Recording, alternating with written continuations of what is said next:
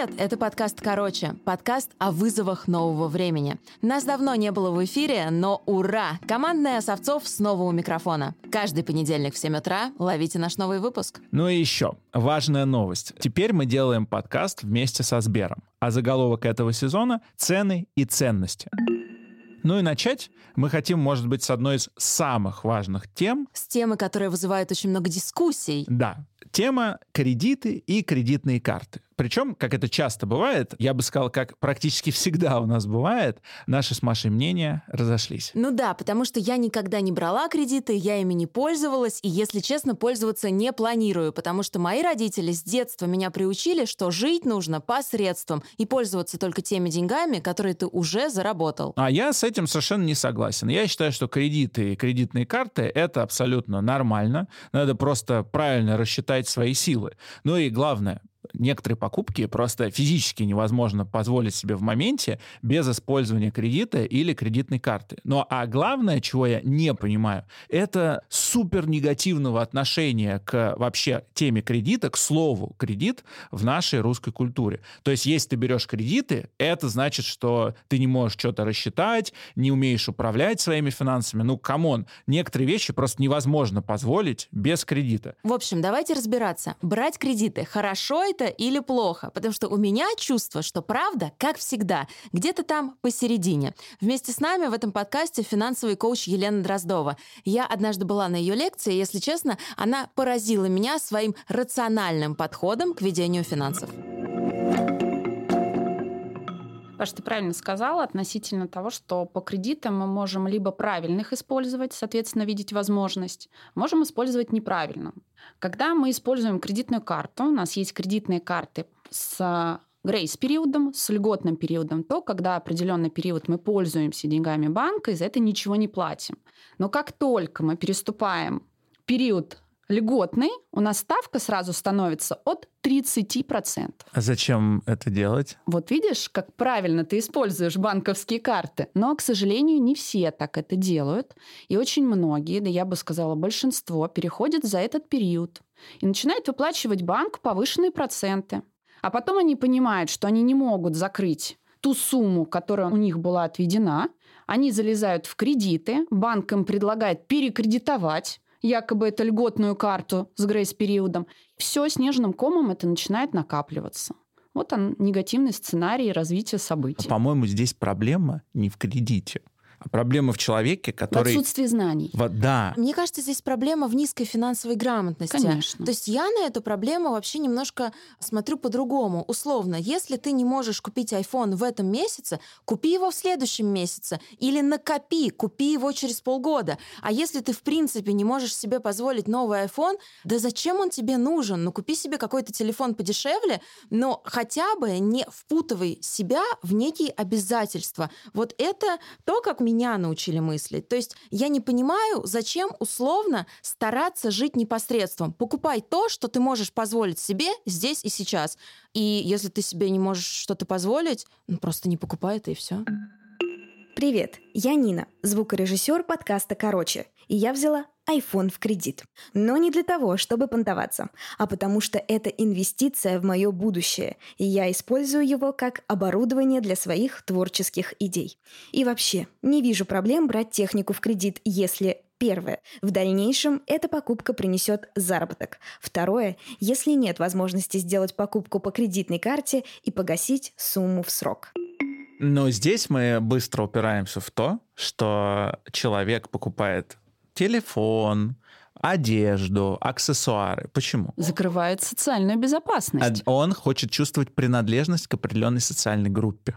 Люди часто не понимают, что обменивая деньги на товары, они не получают эту социальную принадлежность. Нет, нет, товары не, не делают тебя, условно говоря, круче или счастливее даже. Ну, делают, но не только они. То есть недостаточно только купить какой-то гаджет или какую-то сумку для того, чтобы стать частью социальной группы. Не знаю, это какой-то признак старого мира, когда в прошлое или даже позапрошлое десятилетие все покупали брендовые сумки или брендовые ремни, при этом ездили на метро, что, кстати, сейчас становится модным, и делали вид, что, условно говоря, они принадлежат к высшим слоям общества. И потом оказывалось, что каждая вторая девушка, каждый второй парень ходит с этими дорогущими ремнями с бляшками, которые они условно купили в переходе. Ну, вы знаете, я на вас смотрю, вы обе очень хорошо выглядите. У тебя сумки дорогие, обувь и аксессуары тоже не дешевые. То есть для тебя это важно. Я могу себе это позволить. Окей, но для тебя это важно. Тут же вопрос не только в том, можешь или нет, а почему ты это покупаешь. Я сам люблю дорогие вещи. И я их покупаю, в том числе, кстати, используя кредитные карты, и я расскажу почему.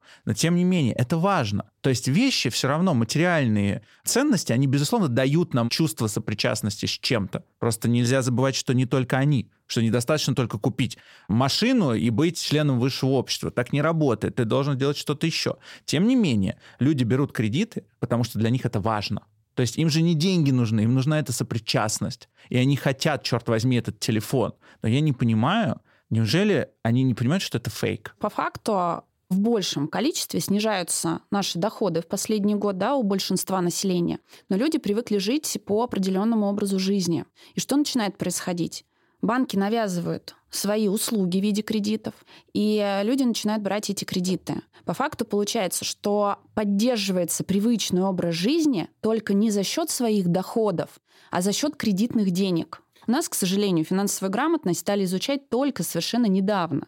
Я в свое время анализировала то, что дается в школах по финансовой грамотности в Америке, в Канаде и то, что дается у нас. В Америке финансовая грамотность в школе с первого класса детям вводят предметы по тому, каким образом взаимодействовать с деньгами как распоряжаться, какие есть платежи в семейном бюджете, те предметы, которые они изучают в рамках обществознания, и те знания, которые даются, они в разы отличаются от того, что дается детям у нас. И это очень здорово, что сейчас у нас повышение финансовой грамотности шагает очень большими шагами. Но, возвращаясь к осознанности, мы можем сказать, что когда мы понимаем, что кредит действительно эффективен для нас, кредитная карта, и мы понимаем правила ее использования, потому что самое главное — это знать правила. Ну, к примеру, у меня банковская карта кредитная. У меня их несколько. Одна карта с льготным грейс-периодом, там, где я бесплатно могу пользоваться денежными средствами. Как я ее использую? Во-первых, для того, чтобы взять автомобиль в аренду за границей потому что у нас блокирует определенную сумму денежных средств, и для того, чтобы не блокировать ее с моей обычной карты, я пользуюсь кредиткой. То же самое по отелям за границей. Да? Очень часто бывает, когда отель у нас списывает деньги изначально.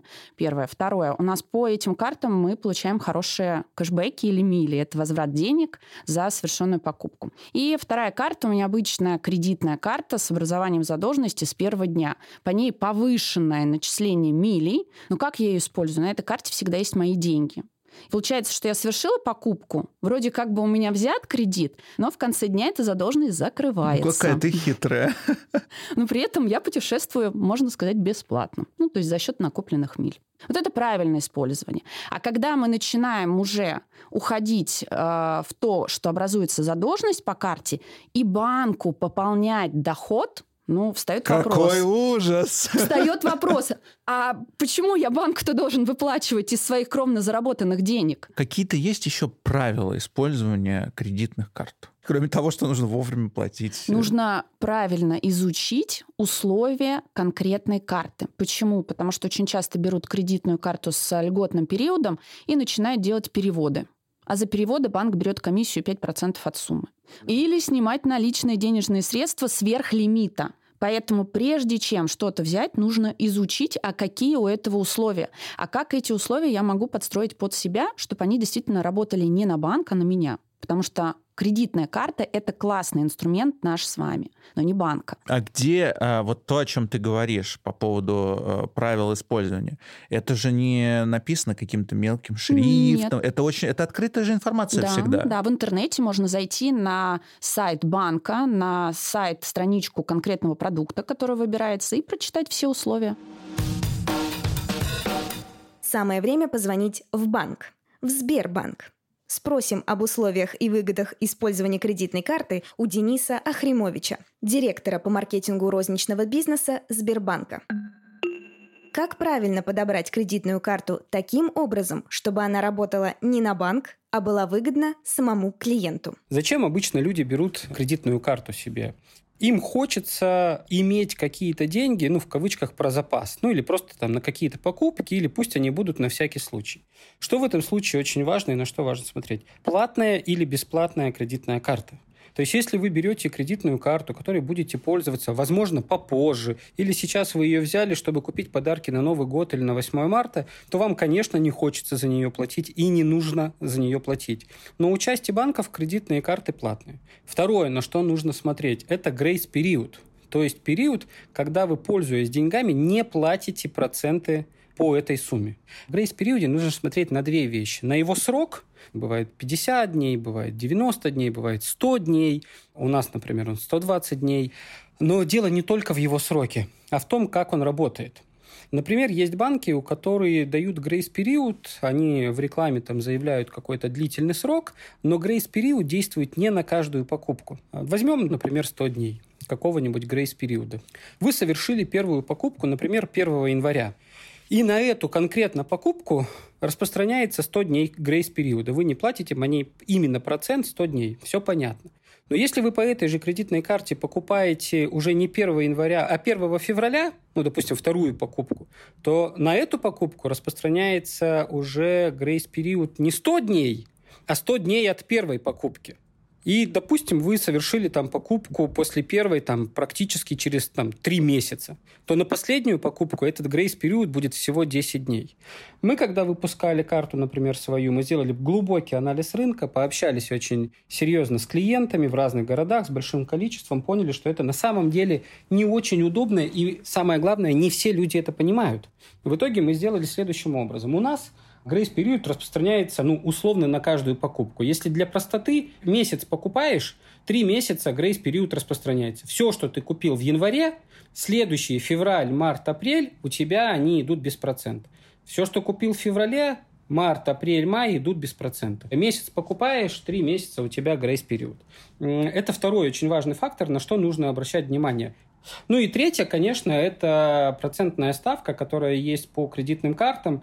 Она плюс-минус у всех, ну не то чтобы одинаковая, у нас она там 17,9, у кого-то она там 25, 23, 28, ну то есть какие-то вот такие вот коридоры и пределы. Но большинство людей, конечно, планируют гасить кредитную карту в рамках грейс-периода.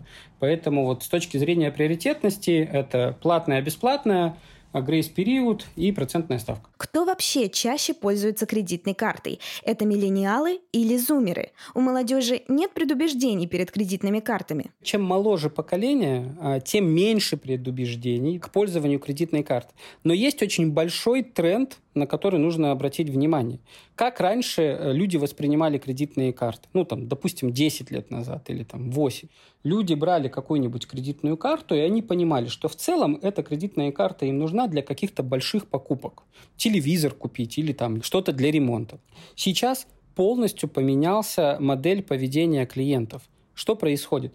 У нас три самых важных и самых больших категории, самых популярных, где люди пользуются кредитной картой. Это продукты, товары для дома и одежда.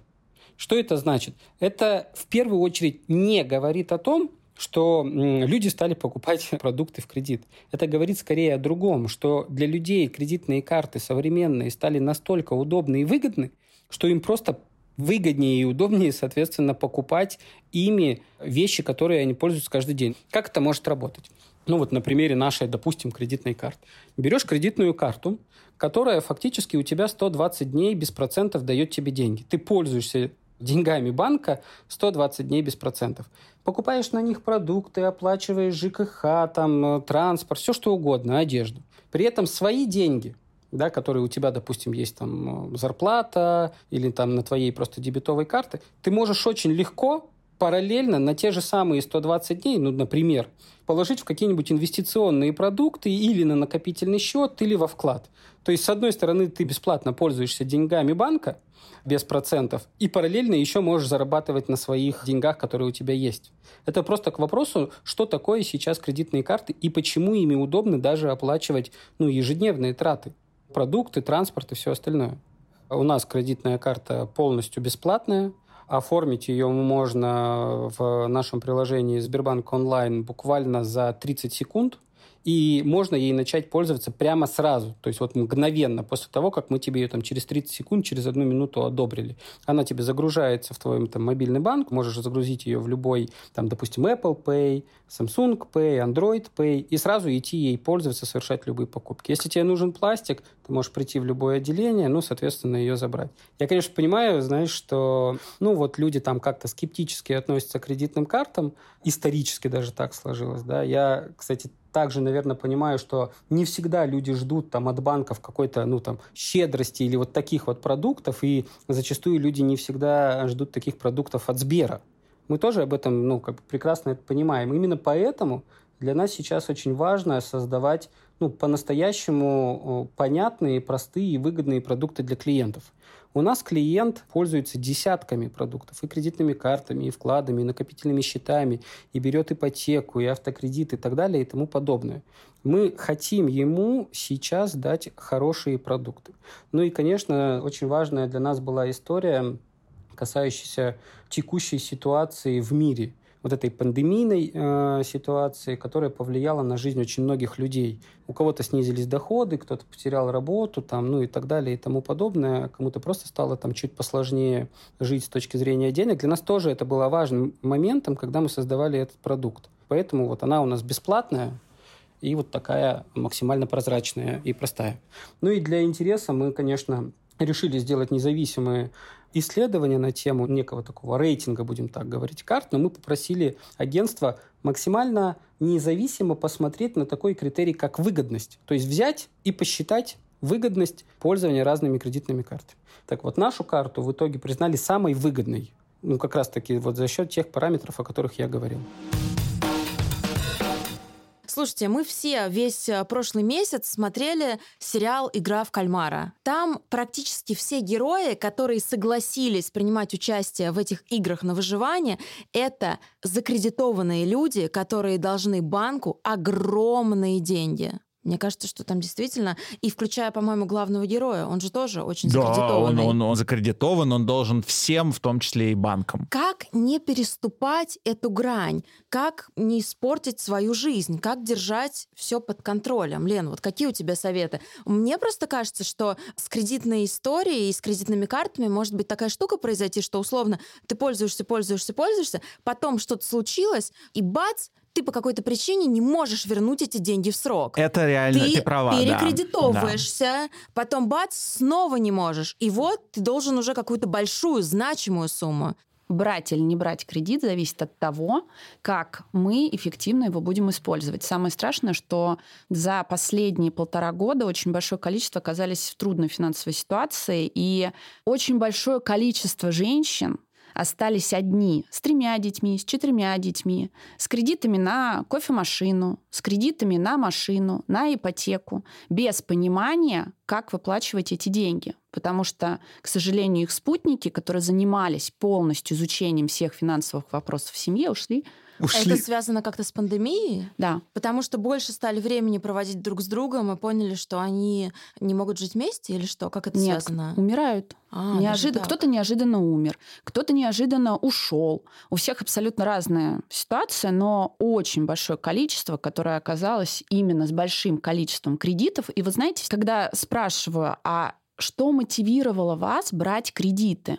Ну, у мужа должно было быть повышение по зарплате. То есть вот это состояние, когда мы все время чего-то ждем. А оно ведь может и не произойти. Конечно. Нужда придет, она нас не спросит. Ну подожди, но ты работала, как ты сказала до начала записи, кредитчиком в банке. То есть ты тот человек, который выдавал кредиты. Конечно. И при этом ты теперь главный прокурор э, значит, а банков, с другой стороны, банков да? и кредитов. Да, я понимаю, что всегда есть риски. Но с другой стороны, Я живу. И я понимаю, что я могу с помощью там, своей кредитной карты купить себе новое пальто. Это новое пальто улучшит мое настроение в следующие два месяца. Я буду лучше работать. Жизнь станет в кайф. Да, я... Э, это удивительно, как такой у тебя человек, мозг устроен, который что зависит у, от у тебя пальто. жизнь, да, будет в кайф из-за того, что у тебя пальто новое. Я к тому, что наши траты влияют на качество нашей жизни. На степень нашей удовлетворенности. Конечно. Вот мы сейчас с Пашей обсуждаем тему непосредственно твоего случая, когда мы используем карту с грейс-периодом, то есть льготным периодом, по которым мы не платим банку проценты, мы правильно используем эту карту, ее закрываем. Когда мы берем кредит на iPhone, на гаджет, на кофемашину, мы, как правило, берем на год, на полтора года. И здесь банку выплачиваются проценты в очень большом объеме. А еще очень часто бывает, когда начинаешь с клиентом разбираться в аннуитетном платеже, который на последней страничке договора, там есть еще столбец с маленькой сносочкой. Там всегда обычно дьявол да, в деталях. И там в маленькой сносочке написано, данный платеж не является обязательным но клиент его уплачивает, и его процентная ставка вместо 19% становится 35%. Это Погоди, как... как это работает? Что это за платеж необязательный? На обратной стороне, вот когда мы заключаем договор с банком, мы не говорим про карту с грейс-периодом, а про кредит на технику, ну вот на какие-то такие небольшие покупки, обязательно нужно смотреть детально график платежей, потому что в график платежей банк может вставить комиссию свою банковскую, которая является необязательной. Но она указана в графике платежей, и если мы не ознакомились и детально не прочитали, мы банку пополняем еще доход. И вы не видите этого, но мы смотрим на Лену с открытыми ртами, потому что это какая-то, ну, я не знала. Паша, это правило. Изначально мы возвращаемся к тому, вот когда ты меня спросил, Лена, а что ты можешь рекомендовать? Я рекомендую только одно – изучать полностью досконально тот продукт, который вы хотите приобрести. Мне мама всегда говорила, читай внимательно документ. Правильно она говорила. На технику, на мой взгляд, странно брать кредиты и платить за это процент. Если ты покупаешь по кредитной карте, на мой взгляд, это ну, нормально. Я не вижу здесь проблем. Потому что ты ничего не платишь банку. В этом принципиальная разница. Когда ты берешь кредит, ты платишь. А я вот сейчас слушаю вас и думаю о том, что, наверное, сама как-то без негатива отношусь как раз к кредитам на какие-то важные большие покупки. Ну, то есть ипотека я думаю, что это ок. Это, в принципе, классный инструмент, потому что заработать за раз огромную сумму денег, ну, действительно, ты можешь копить на новую квартиру, иначе всю жизнь. Так ты можешь ее купить. Другой вопрос, что ты можешь снимать. Например, мой выбор — это снимать квартиру, потому что как раз я плачу в моменте за то, что я в ней живу. А когда ты берешь ипотеку, получается, что ты платишь очень много банку за то, что он тебя в какой-то момент субсидирует.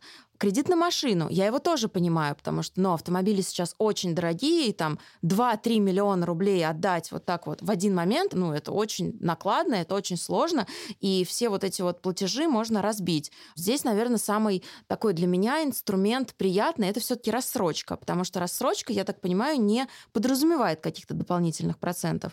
Но вот вся вот эта история про то, что я беру на шубу, на пальто, на кофемашину, ну, ребят, ну давайте жить Ну и ты тогда получаешься дико закредитован, потому что я-то только одно пальто беру на кредитную карту, у меня нету кофемашины и т.д. и т.п. А... а неужели кофемашины, э, что это вообще такое? Я просто человек не пью кофе, это действительно такая дорогая вещь? Ну, они, во-первых, бывают разные, может быть, кофемашина там и за 100 тысяч, но знаешь, как это, я думаю, работает? Ну, там, любого интернет-магазина. Заходишь на сайт, и там ты можешь нажать «Купить», а есть взять в кредит на 12 месяцев.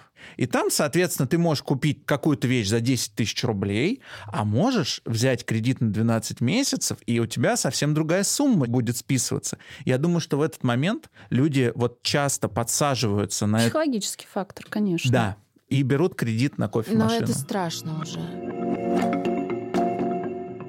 И вот в этот момент подкаста мы поняли, что нам хочется получше понять, что именно происходит в голове человека, когда дело касается трат денег, в том числе кредитных.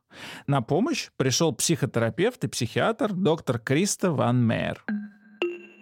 Люди берут кредиты в той ситуации, когда они не могут себе этого позволить, из-за того, что они чаще всего склонны к зависимому поведению. У нас в голове есть так называемая дофаминовая система подкрепления. Дофамин — это очень важный нейротрансмиттер, который отвечает за передачу нейронных импульсов в нашем мозгу, и в том числе он отвечает за удовольствие.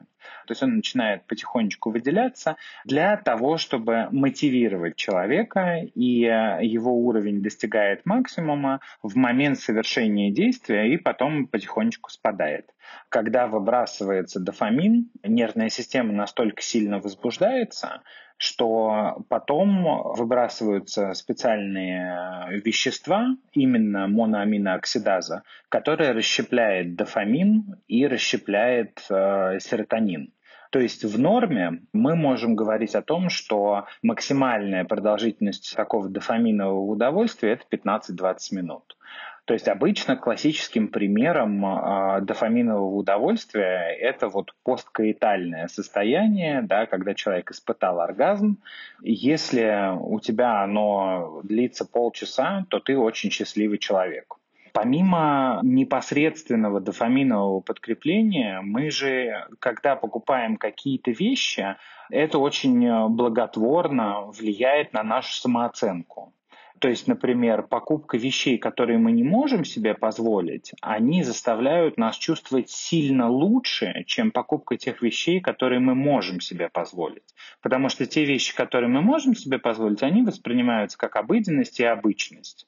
Также на это можно посмотреть с социально-антропологической точки зрения, когда ты, например, покупаешь какие-то вещи, которые делают тебя отличным которые выделяют тебя из толпы. Особенно остро это проявляется в таких обществах, в которых есть определенная стигматизация обычности, учитывая то, что Россия достаточно резко перешла к капиталистической модели экономики и к достаточно индивидуалистичным, очень либеральным ценностям, я сейчас говорю про 90-е годы, то вместе с крушением Советского Союза вот это искусственно подавляемое желание индивидуальности прежде всего, оно как раз проявилось а, после того, как распался Советский Союз и э, Российская Федерация стала, собственно, Российской Федерацией и перешла к рыночной экономике.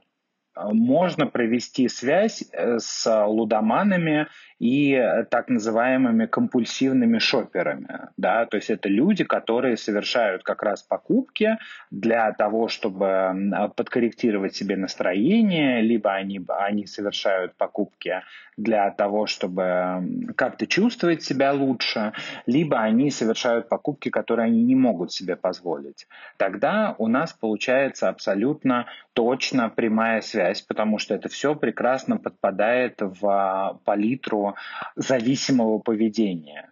То есть это может быть и наркомания, это может быть и алкоголизм, это может быть занятие экстремальными видами спорта, это может быть э, шопинг, которого ты не можешь себе позволить, это может быть клептомания, да, то есть любое зависимое поведение, оно может быть притянуто сюда, безусловно. Говорить о том, что люди, которые пользуются кредитом как экономической категорией, и поэтому там а, у них них какие-то проблемы с зависимостью? Нет, безусловно, нельзя. Потому что кредит, как кредит, когда ты используешь его с умом, может быть очень полезным финансовым инструментом, потому что он дает тебе тот пресловутый кредитный рычаг, который может э, помочь э, тебе драматически улучшить качество жизни или купить то, что ты не можешь себе позволить сейчас, если мы, например, говорим не о потребительском кредитовании, да, а о чем-то более глобальном, вроде ипотечных кредитов, да, но при этом ты точно понимаешь, что у тебя будут э, ресурсы или у твоей семьи будут ресурсы для того, чтобы с этим кредитом рассчитаться.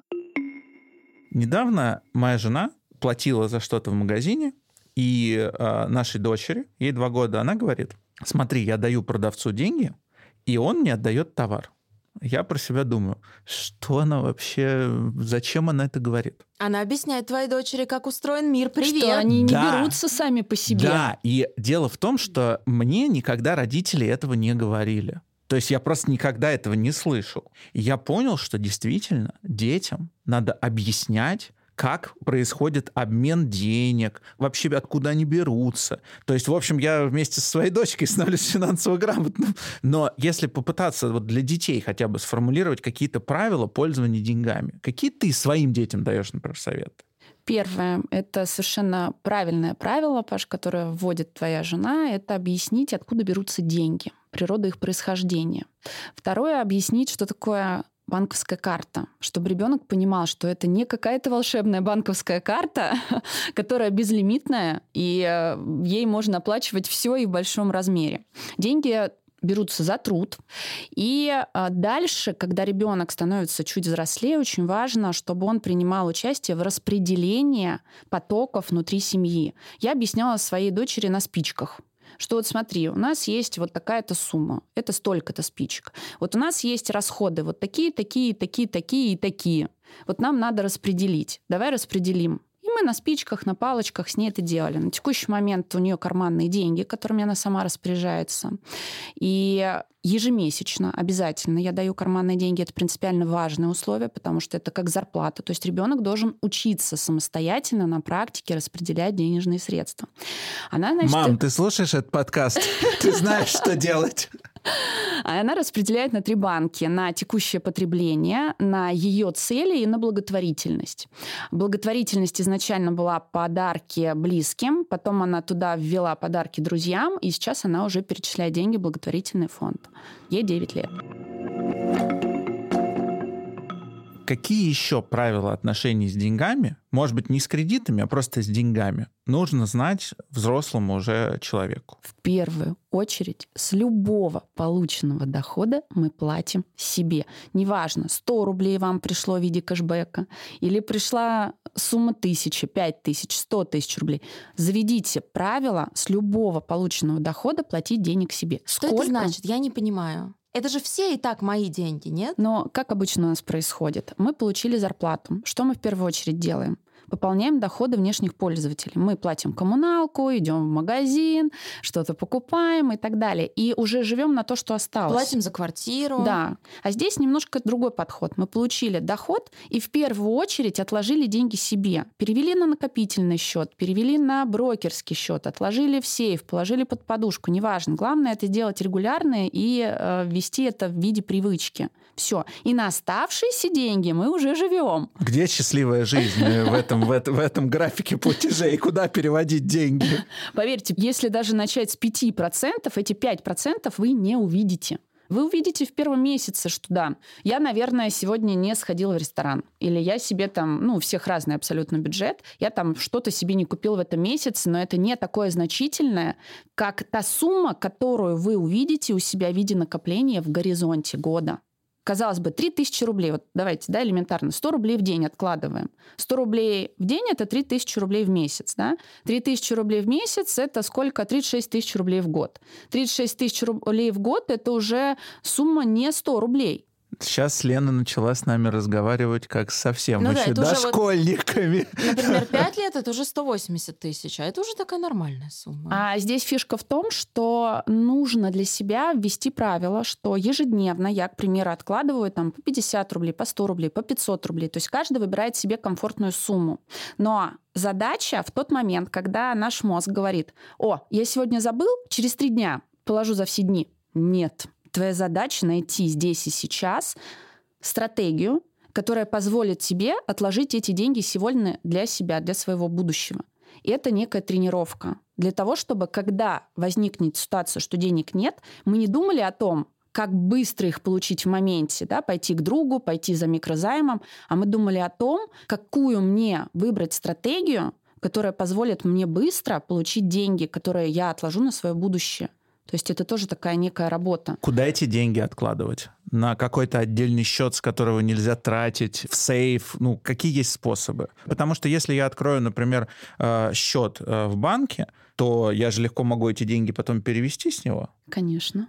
Это вопрос дисциплины. Сейчас в мобильном приложении любого абсолютно банка есть услуга либо инвест-копилка, либо накопительный счет, либо накопить на какую-то цель, и деньги можно автоматически, то есть мы настраиваем, пришла такая-то сумма, с нее мы устанавливаем процент, который будет у нас перечисляться на накопительный счет, к примеру, или в инвест-копилку, или на брокерский счет. У меня еще, например, настроено с любого расхода 1% перечисляется на мою инвест-копилку. Инвест-копилка — это просто счет, где ты собираешь деньги, копишь. Нет, смотрите, у нас есть накопительный счет. Это схожесть по вкладу, но ставка меньше. И есть э, инвест-копилка.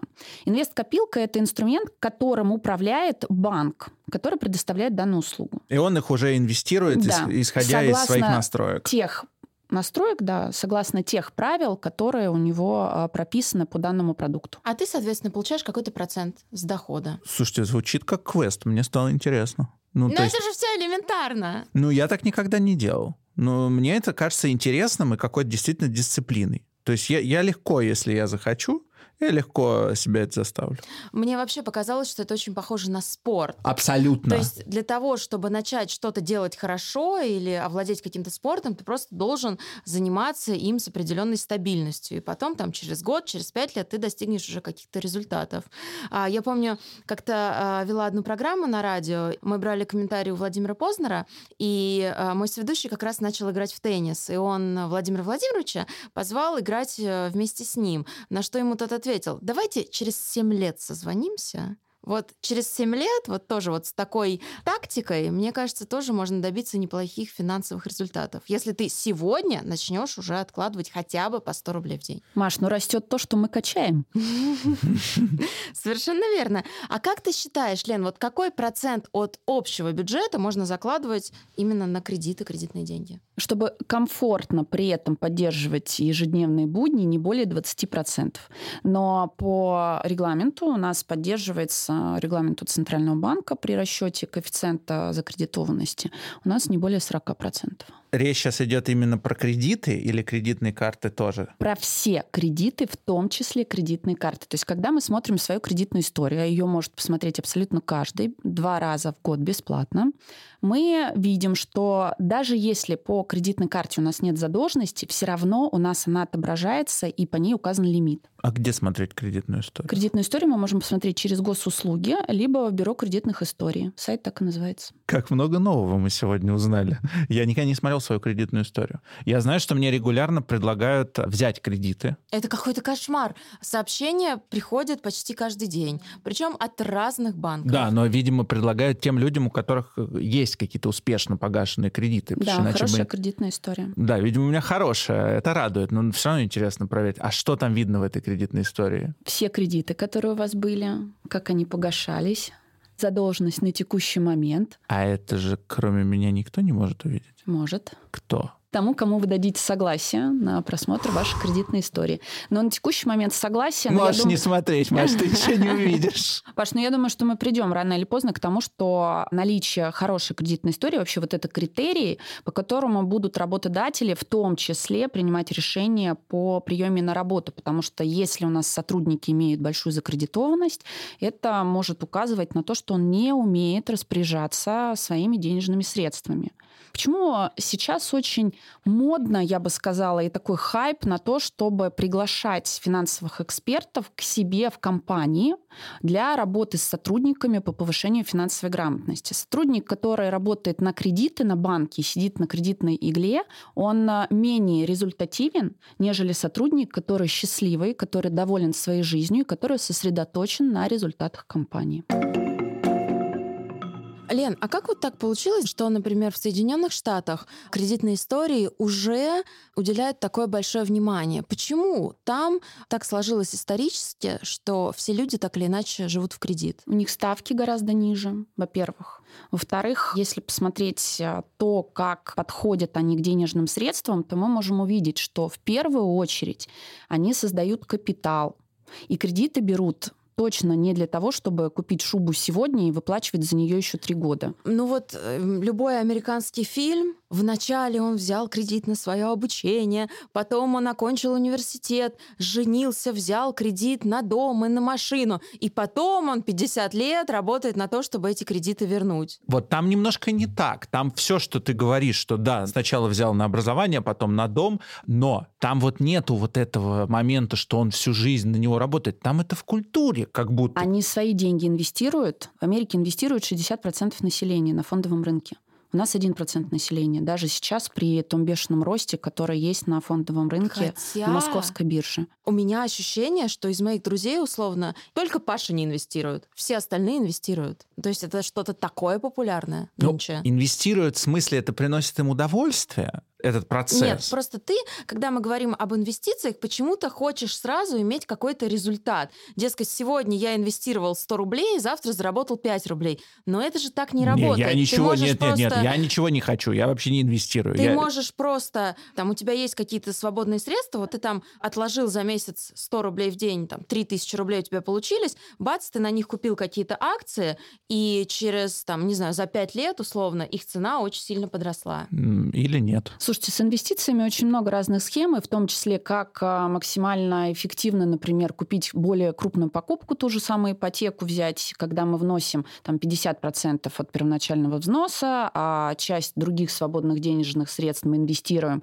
И у них по факту получается, что деньги работают, доход от капитала, который вложен, приносит больше, чем а, платеж по ипотеке, и получается, что мы имеем и дополнительный доход, и квартиру себе создаем, еще у нас работают деньги в виде капитала. То есть схем очень много, и опять мы возвращаемся к тому, что надо знать правила, правила, которые нам даются по финансовой грамотности. Все. И в Америке, если мы возвращаемся вот а, к тому, что там есть, у них, во-первых, очень низкие процентные ставки по кредитам, что дает возможность пользоваться заемными средствами, как изначально, использовать их как возможности. И потом не нужно играть в кальмары, чтобы вернуть Конечно, эти кредиты. конечно. Ну и плюс очень распространенная финансовая грамотность, потому что все те книги, которые, например, я сейчас рекомендую для прочтения детям, это книги изначально, а, которые были написаны именно там. А можешь мне порекомендовать да, эти книги? Пес по имени Мани. Самая любимая книга моей дочери. Можно ее почитать. О чем там? о том, что есть а, некая сумма денежных средств, и ее Бодо Шефер сопоставляет с курицей. Да, вот сначала у тебя есть маленький цыпленок. Ты откладываешь эти деньги по чуть-чуть, по чуть-чуть, долгий период времени. Из этого цыпленка появляется курица, и твоя задача сделать так, чтобы эта курица большая приносила тебе яйца. Это про пассивное инвестирование, именно про то, когда мы покупаем акции дивидендные. У нас есть такое понятие, как дивидендный аристократ. Это американские компании, которые выплачивают дивиденды более 25 лет подряд. Потому что знаешь, Кока-Коле сколько лет? Ну, ей лет 150, наверное. 135 исполнилось. Она выплачивает 3% в долларах дивиденды. Я куплю пес по имени Мани, пожалуйста. Буду читать а вместе с дочкой. сразу акции Кока-Колы. Нам срочно нужен подкаст, срочно нужен выпуск про инвестирование и повышение финансовой грамотности. Срочно. Ну, вообще да, потому что мы сегодня говорили больше про э, такую сторону эмоциональную, ну, в том числе и иррациональную пользование кредитами, э, кредитными картами. А финансовая грамотность — это отдельный такой большой разговор. Там прям, ну, надо начинать действительно с книжки э, «Пес по имени Мания», которую я себе обязательно куплю. Э, Выпуск про финансовую грамотность мы тоже сделаем. И, кстати, спасибо, ребят, вам, э, что вы написали у нас в Телеграм-канале. Один из комментариев был о том, что хочется выпуск про финансовую грамотность. Мы его обязательно сделаем в самое ближайшее время. Вот по следам нашего сегодняшнего разговора ты сделал для себя какие-то выводы? Ты стал как-то по-другому относиться к кредитным деньгам? Я точно сделал вывод, что я хочу попробовать э, систему, которую предлагает Лена, откладывать в день деньги. И я начну это делать с сегодняшнего дня. Я буду откладывать в день по 2000 рублей. И к концу года мы узнаем, что получилось. Вот я здесь сейчас всем даю это обещание, ты с меня спросишь в конце года. 2000 в день. Будешь ли ты продолжать пользоваться своей кредитной картой? Да, потому что для меня удовольствие от тех покупок, которые я могу совершить на кредитную карту, э, перевешивает те риски, которые я на себя беру, пользуясь кредитной картой. Вот я покупаю в кредит э, пальто пресловутое, такое красное, знаешь, у меня есть хорошее. Да, вот я, красивое. Да, я беру его на кредитные деньги, потому что оно мне дарит вкус к жизни, и я потом могу клево работать, что-то у меня хорошее настроение и т.д. Для меня это важно. Я осознанно принимаю выбор потратить эти деньги с кредитной карты на пальто. Но не надо уходить в крайности и тратить все деньги до лимита, чтобы потом их не вернуть. Конечно же, нет. Но что-то я хочу себе оставить. Пусть это будет моей маленькой милой блажью. Твои маленькие радости. Да. А я, наверное, сделала за время сегодняшнего разговора следующий вывод, что финансовых инструментов бояться не надо, что кредиты в целом делают нашу жизнь проще, удобнее, но самое главное, что нужно разбираться в тонкостях и знать, как им пользоваться. Мне вообще кажется, что очень не хватает нашей жизни, сейчас они уже есть, но тем не менее вот финансовое консультирование — это вот то, что нужно как-то все-таки внести в наши будни. То есть я бы, например, хотела раз в несколько месяцев встречаться с финансовым консультантом, знаешь, как с психологом. Это такой денежный психолог, с которым мы бы разбирали траты, и мы бы понимали, что вот здесь, например, вот это можно было не покупать, это совершенно не нужно, вот эти деньги можно было бы отложить, а вот на эти деньги, например, уже пора купить какую-то квартиру в Новой Москве, сдать ее и выплачивать ипотеку за счет денег, которые ты можешь получить, сдавая ее в аренду. Это дико крутая мысль, Лен. А вот, кстати, тебе можно написать и с тобой так заниматься, ну, как, с- по сути, с коучем по финансам, с психологом по финансам, я не знаю. Да, конечно. Финансово это называется проект по финансовому планированию. То, когда мы встречаемся, постоянно разбираем, какие у нас осознанные были расходы, какие мы можем сократить. Но, знаете, здесь такой момент, что задача, вот, кстати, Маша сказала правильно про расходы, какие нужны или не нужны. Наша задача не просто посадить себя на хлеб и воду, да, а экологично это сделать, то есть сократить э, в стоимости, но при этом сохранить эмоциональный свой фон. Да, я про это и говорю, что нельзя забивать на эту эмоциональную составляющую. Но если реально для твоей жизни важна какая-то, пусть для кого-то это кажется блажью. Я понимаю, что это так выглядит. Но для меня это, черт возьми, важно. Почему я должен в угоду чьим-то представлениям о правильном образе жизни делать то, чего я сам не хочу, или отказываться? чьим-то представлением в принципе ничего Коне- не нужно ну, делать. конечно. Я говорю, я хочу вот это себе купить, я могу себе это позволить, я готов пойти на эти риски. То есть вот эта эмоциональная составляющая, она здесь очень важна. Короче, нужен баланс. И, ребят, мы оставим в описании к выпуску а, ссылку на Инстаграм Лены. Вы можете ей написать, если у вас будут любые вопросы по финансовой грамотности и планированию. А еще, пожалуйста, всегда читайте договор. Особенно то, что написано маленьким, Маленьким шрифтом. шрифтом. Там говорят все самое интересное. От себя я добавлю, управляйте финансами и не давайте финансам управлять вами.